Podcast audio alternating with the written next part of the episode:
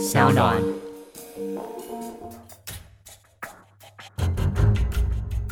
什么是真相？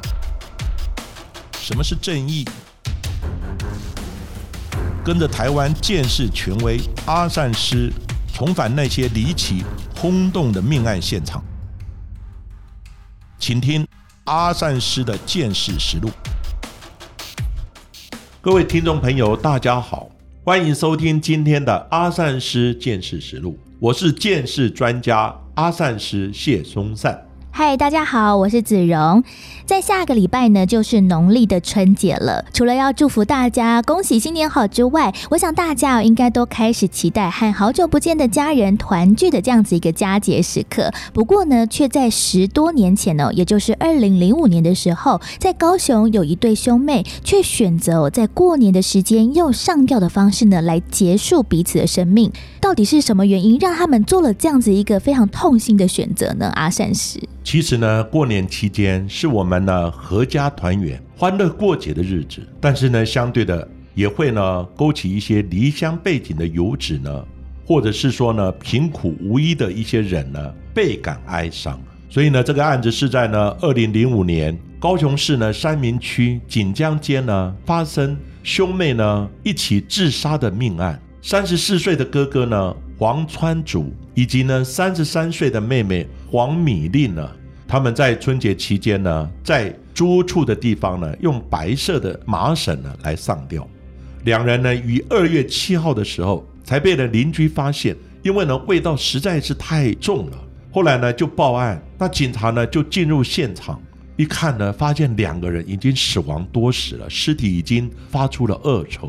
那经检警相验呢，兄妹两人的死亡大概至少有五六天了，而且呢，年节期间呢，高雄的气温都在二十五、二十六度左右啊，两人呢却穿着呢长袖的卫生衣，另外呢还各自呢穿上两件厚重的红色的一个长袖 T 恤来呢寻短自杀，是否有特殊的原因呢？实在令人呢猜疑呀。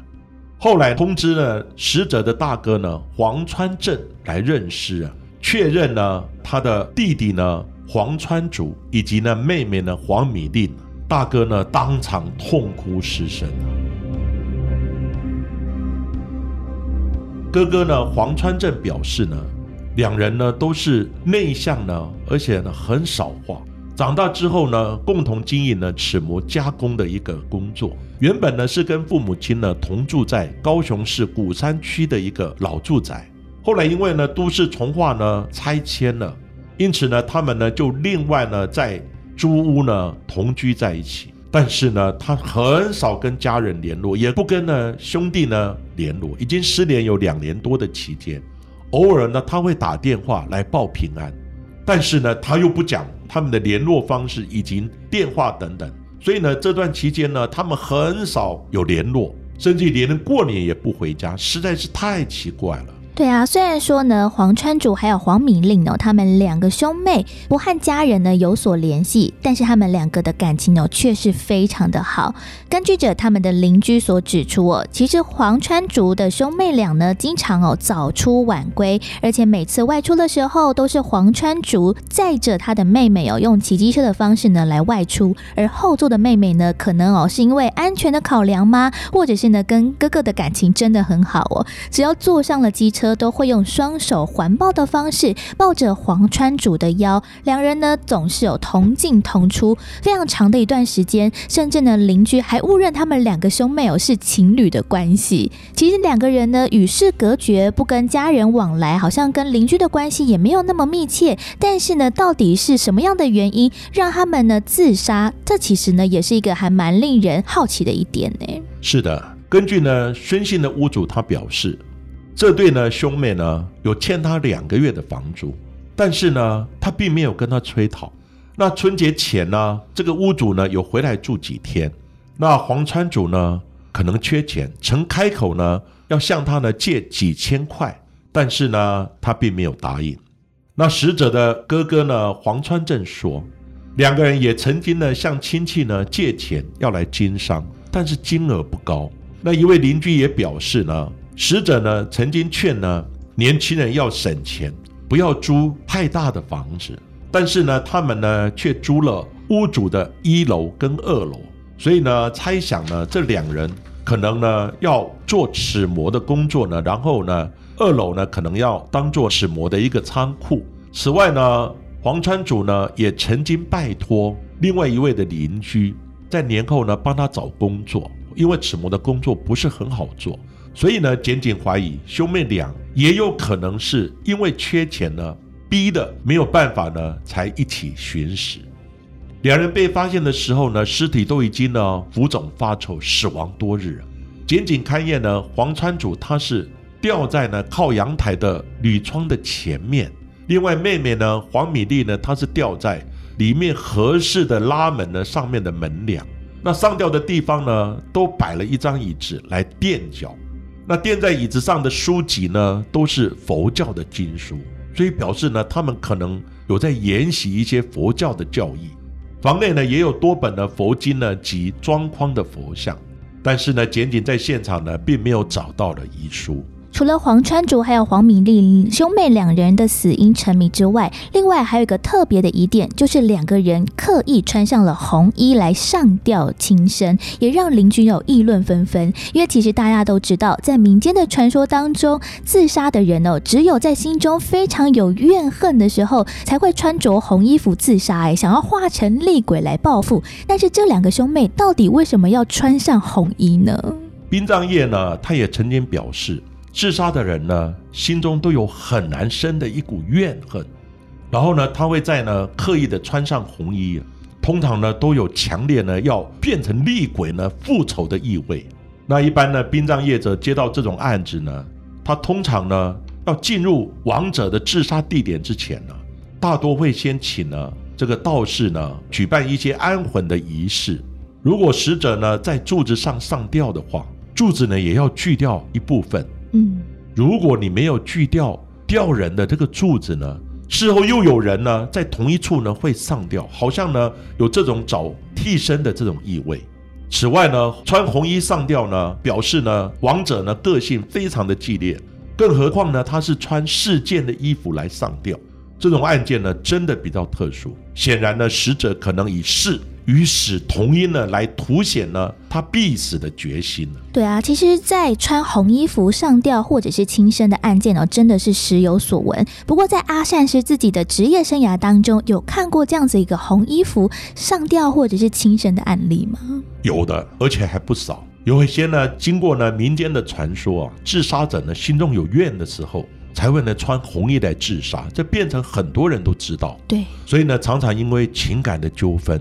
债务的纠纷，还有呢很多呢一些不顺意的，最后呢死者呢选择自杀的方式，都把他最心爱的东西带在身上，穿在身上，而且呢有的呢还用穿上红衣服、红袜子、红内裤，表示呢他要化成厉鬼，然后呢来对着他寻仇的对象呢来报复。所以呢这种传言呢，其实在很多的自杀案件呢。还屡见不鲜。对，但是其实哦，在现在的社会新闻上面哦，其实自杀的案件非常的多，而且呢，算是样貌嘛，也是有很多不同的自杀形式哦。那就是有一些比较非典型，或者是大家呢意想不到的自杀方法呢。那这个案子呢，各位看到，他有呢用那个椅子来当垫脚，对。另外呢，还有用一些呢佛教的经书啊等等呢来衬垫的遗址。这个呢，一般我们称为典型的自杀方式。嗯，它指的就是自杀的最后呢，他脚是离地的。对。可是不知道各位可以想象得到吗？脚着地、蹲着、坐着、跪着，甚至躺着，嗯，上吊自杀都会成功。真的吗？这个呢，称为非典型的自杀方式。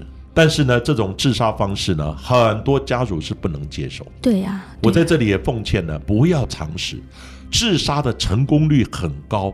不管它典型非典型，最主要呢是在我们的颈部的两边，它有呢迷走神经。嗯，这个迷走神经呢，如果经过绳索或是手掐压呢，这种慢速或快速的一种压迫，对，它会呢产生一种状况叫无力感。嗯，其实这个时候呢，你可能呼吸道是顺畅的，你脑筋还是清楚的，但是你全身无力。所以呢，这也是为什么非典型的脚着地、蹲着、坐着、跪着、躺着自杀都会成功。所以有人想说，从有生命到没有生命，是不是很痛苦？对，当然很痛苦啊！你憋着气一分钟就好了，你就觉得太痛苦了。嗯，所以呢，求生是人的基本的本能。所以你在你的气管呢，或者是你的脖子呢，受到外力的压迫之后，基本上你一定会抵抗，会想要求生的本能。但是如果你压迫到这种迷走神经的话，基本上呢，你就全身会变成无力感。但当时可能你还是有意识的。对，可是呢，你要自救，你要站起来都没有那个力量。这也是呢，为什么非典型的自杀方式呢，成功率也是很高。所以呢，大家千万不要尝试呢这种上吊自杀的方式。嗯，其实，在我们的新闻事件哦，真的有好多不同的自杀方法。但是呢，比起像是烧炭啊，或者是服药自杀等等，其实上吊在民俗专家的眼里哦，是最不好处理的一种自杀的形态了。其实也很容易有发生所谓的灵异事件。所以呢，在彰化，不知道各位有没有听说过有一项的民间习俗叫做送肉粽，其实就就是要化解上吊自杀的一种，算是化煞的仪式哎。其实呢，我刚刚讲过呢，上吊呢，其实它成功率非常的高，因此呢，上吊自杀呢，变成很多人呢会选用这种方式。但是呢，也因为上吊呢，民间习俗呢就觉得说它会有一些煞气在现场，因此呢，就延伸出另外一种习俗，叫做送肉粽。那送肉粽呢，又名呢送煞，或者呢吃面线。所谓肉粽跟面线呢，指的就是上吊；面线呢，可能指的就是绳索。那先民呢认为上吊自杀的死者怨气是很重的，只要有人上吊亡死，会一而再再而三的找人替代，就是找替身替死鬼，以求呢自己可以超度呢转世。所以呢，为了将呢滞留在现场不离的煞气呢生前的怨气把它驱离出境，借由呢举办一些法会呢，将往生者呢生前所用的物品。以及相关的一些上吊的绳索等，送到海边，或者是呢，在河流的出海口呢，来把它烧掉，借此呢来驱邪除煞。那我们呢，就先以呢鹿港的做法为例，当地的庙宇呢，会联合呢，在自杀发现的附近呢，举办了一个法会，规划了一条路线，最后呢，从福禄溪。或者是说呢，其他的路线呢，将吊死鬼的冤魂呢送出海。目前呢，这种仪式呢，主要是以鹿港为主，各地的做法呢，跟鹿港呢不尽相同。彰化有些呢乡镇呢，他举办法会的时候，会迁就现场的状况，将瘦肉粽呢只送到最近的河流或大排水沟，然后呢，把相关的这些物品烧掉。那我们现在呢，来举呢一些送肉粽的那个仪式，他大班呢举办呢都在深夜呢十一点开始，那差不多呢十点半的时候，他先开坛，嗯，再来进坛，最后呢要请王爷起驾。那有一名道士呢，搭配着数名呢穿肚兜的小法师，到呢事发的现场，先做呢一些小的科仪，就是小仪式，以草人、纸人来代替亡者。这就是所谓呢代人，另外呢以绳子呢来代表煞气，绳子就可能代表上吊的绳子。把两者呢放到呢装有金纸的一个纸箱，然后呢从那个上家，就是呢案发的现场送出上家。如果亡者呢在梁上上吊的话，也会取下呢一部分的梁柱。如果是门呢，这全部呢可能要拆掉呢一起送走。以免呢煞气呢留在原地，这个就是呢一般呢送肉粽的仪式。其实真的哦常常在新闻啊或者是网络上面都有好多这种送肉粽的资讯。但是如果真的遇到了可能自己住家附近或者是行经的路线附近有这样子一个送肉粽的仪式的话，我们要如何避免？有没有什么样的一个禁忌呢？其实呢送肉粽呢有七大禁忌。如果你是靠海边的话，海边的东西你不要乱捡，对，因为有可能呢是他们呢丢弃或烧掉的相关的这些物品。另外呢，你如果参加呢这个游行的队伍的时候，不能戴项链，对，因为项链呢意义的好像上吊的那种意识。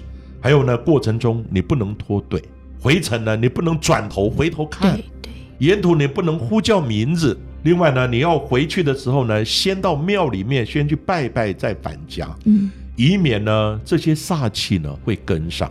另外呢，沿途的住家不能开门窗，对，以免呢煞气呢会窜入。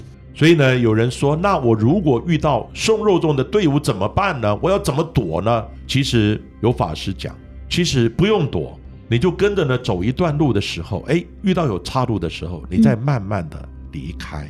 我们要顺着它哦，不要呢特别呢就硬要呢不信邪，要硬闯入。对，其实呢，大家也不用那么害怕。我认为只要心存正念，对王者呢秉持的一个敬畏之心呢，我想呢，应该这些王者不会找我们的麻烦。就像我刚毕业的时候，我也很怕鬼啊，对呀，但是我的工作就必须接触到这些尸体，没错，所以每天我也很害怕，晚上都不敢睡觉。然后呢，还要把墙上的一些照片呢都贴起来。可是有一天，我心想说，这些人我是来帮你伸冤的，又不是我害你的，我为什么要怕你呢？你真的有理，你就显出来，我们好好的沟通，也许我可以得到一些破案的线索。就此，我的心态改变的时候，从此我就不怕鬼了。当然呢，我们一定呢，宁可信其有啊，不要太铁齿。很多事情呢，其实冥冥中自有注定。但是鬼，即使有鬼。他也不会害好心的人。嗯，没错，尤其是呢，听到了刚才哦，阿善师说到了送肉粽这样子一个仪式还有文化。当然，大家可能第一个就想到的就是彰化的鹿港，但是呢，其实除了鹿港之外，包含了像是高雄、屏东、云林、彰化等地哦，都曾经有办过。那大家也很怕会碰到这样子一个仪式，毕竟呢，都是在三更半夜的时候来举行，大家可能会觉得好像有点困扰，很害怕，或者是呢，很担。担心哦啊撞上了会犯冲等等，但是其实哦，就像阿善师所说的，其实我们只要心存正念呢，一切哦都会好好的度过的。而且呢，在这样子一个送肉粽的仪式当中，不管是道士啊，或者是法师们，在沿途当中哦，都保护的相当的周全。而且在每个人的信仰里面，不管是耶稣啊、妈祖啊，或者是王爷等等呢，一定呢也都会保护大家。所以呢，大家不需要过度的恐惧。不过呢，在这边还是要提醒大。家要珍惜生命，所以如果大家遇到了生命上面的什么困难，觉得呢啊可能有点无助的时候，一九九五的生命线呢，就是大家哦可以让自己的心情呢得到一个抒发的非常好的方式哦。今天我们的案件呢就讲到这边，谢谢呢各位今天的收听。下周呢我们刚好适逢呢农历的春节，在此呢先祝大家呢春节快乐。那我们的节目呢会休息一周，大家过完年后。也要继续来锁定阿善师见识实录哦！欢迎大家呢多多留言给我们，我们一定会诚恳的接受及回应。最重要的是，要在呢各大的收听平台来订阅我们的节目，分享给更多的人知道。下一集呢，也请大家要继续的听下去哦。